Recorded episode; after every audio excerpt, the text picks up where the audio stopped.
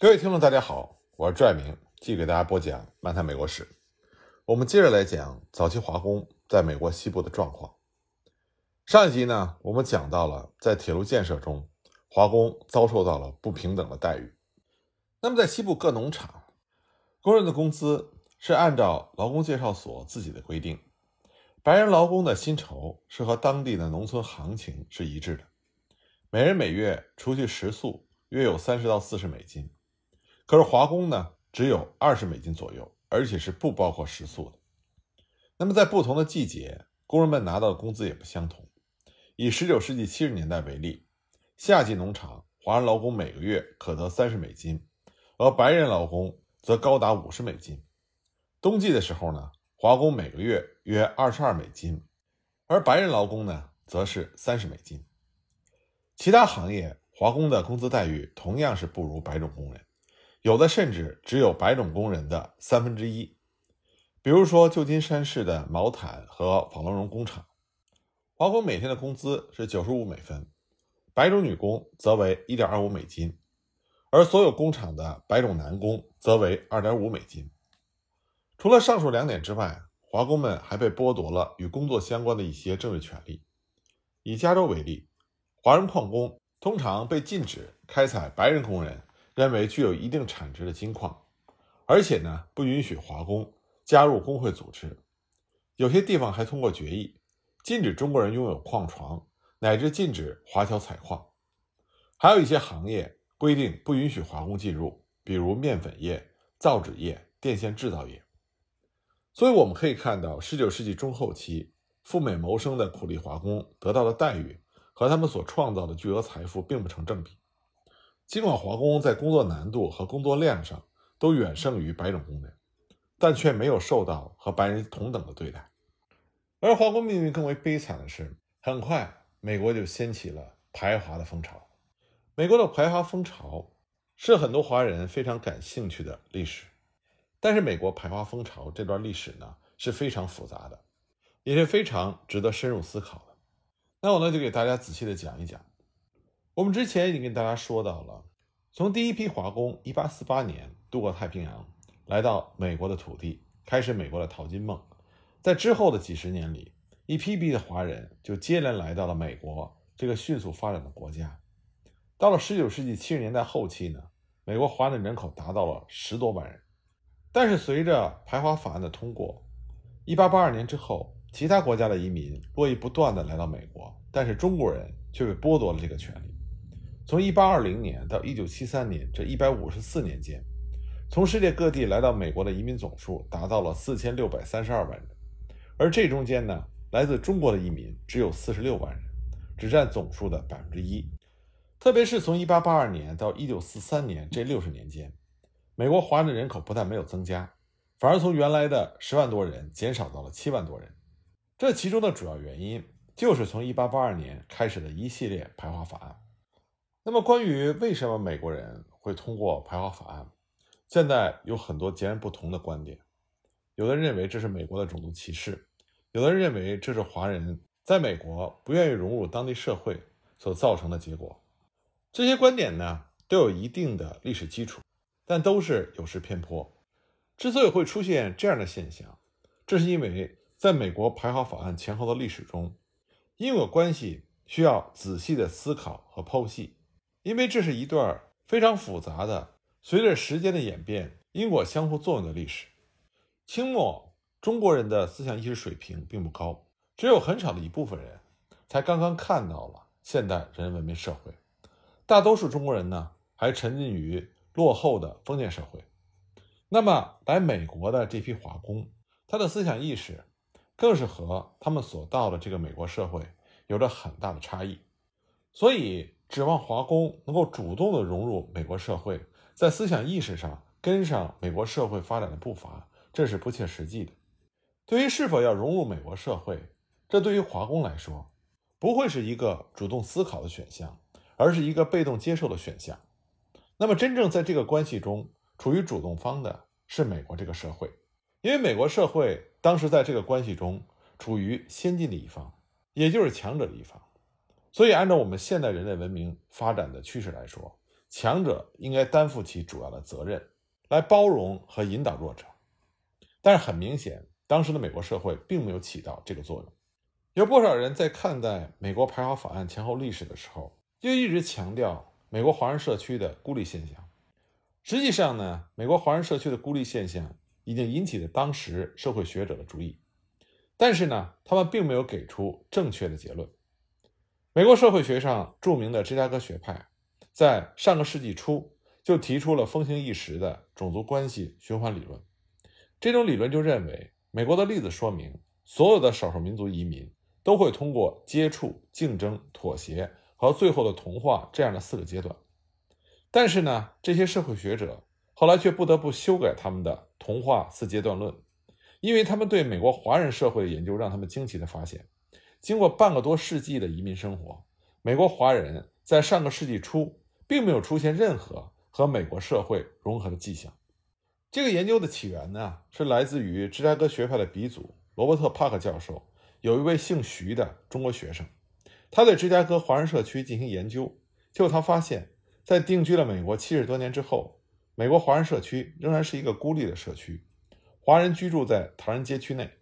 和周围的主流社会界限分明，并没有融入到美国社会中去。华人仍然保持着第一代侨民的特征，而不是那种处在同化过程中的文化中间人。这位姓徐的中国学生，他的发现就使得芝加哥学派修正了他们的模式，承认在同化四阶段之外还有例外的不同化的现象。那么，这个研究后来也被其他的学者所证实。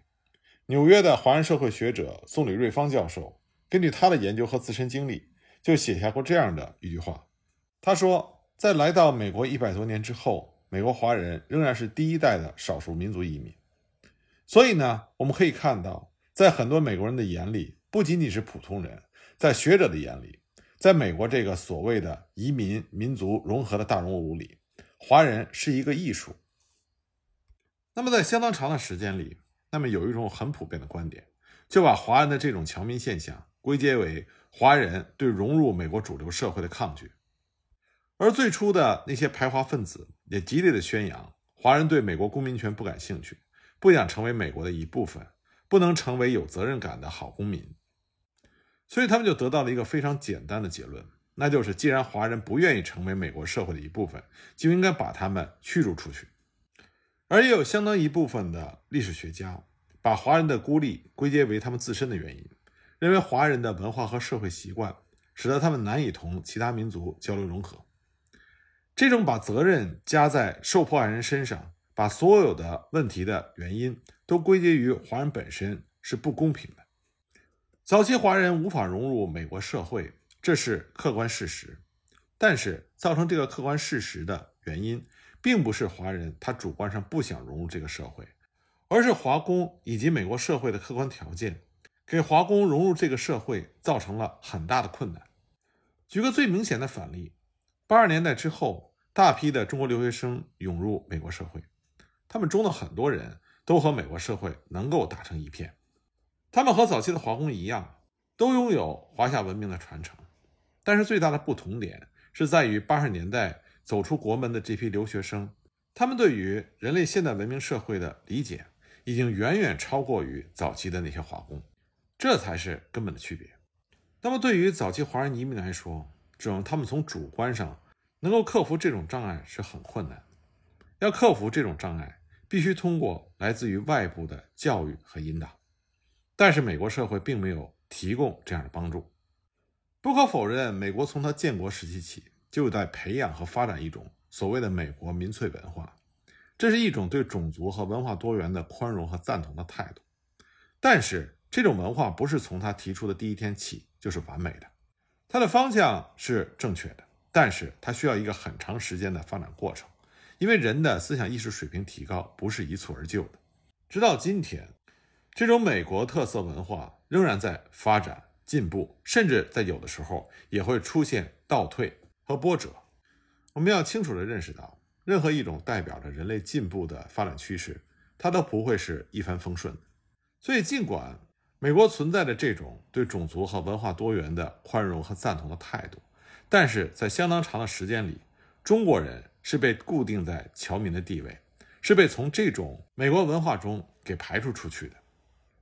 就像宋理瑞芬教授所解释的，他说过：“由于我们在这个国家一直都不受欢迎，并且遭到迫害，我们从来没有把这个国家视为自己的国土，我们的侨民身份就这样被永久化。”这句话中提出了两个观点，一个是承认了事实，就是美国华人在相当长的时间里没有把美国视为自己的国土，但是造成这个现象的原因并不能完全归咎于华人。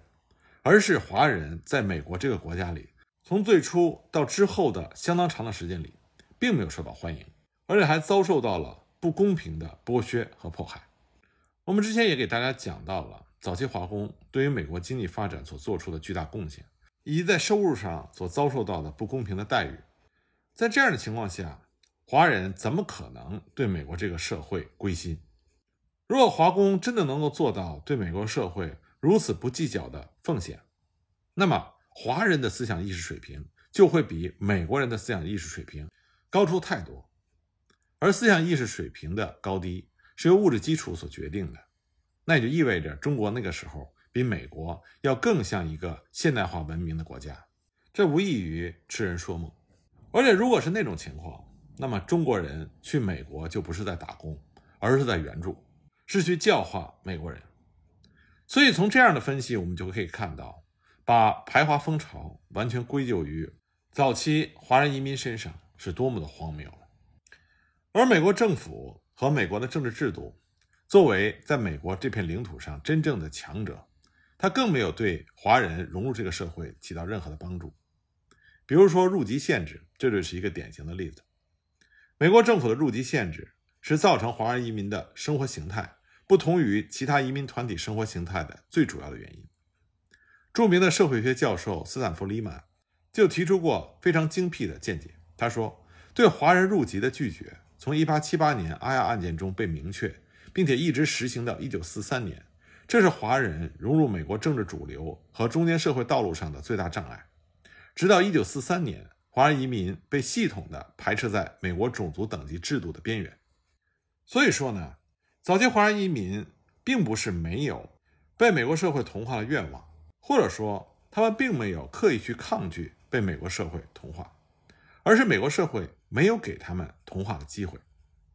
我们很多人都认为美国是一个对多元文化、对多民族兼容并蓄的国家，这个观点并没有错。但是呢，我们也要看到，美国并不是一个对所有移民都敞开怀抱的国家，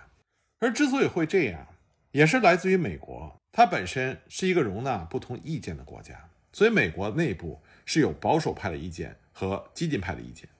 当然，我们是为了方便辨别，所以说是有两派意见。但我们在具体看的时候，不能是一分为二的这么简单的区别为两派来看待。那么这两个主要的派别呢，他们的意见就反映到了美国的政策，因为这两派的辩论和争执就体现在了美国的国会和美国总统的选举上。而且呢，保守派和激进派的意见，它并不是纯粹的党派政治，而是体现了民众的思想认识。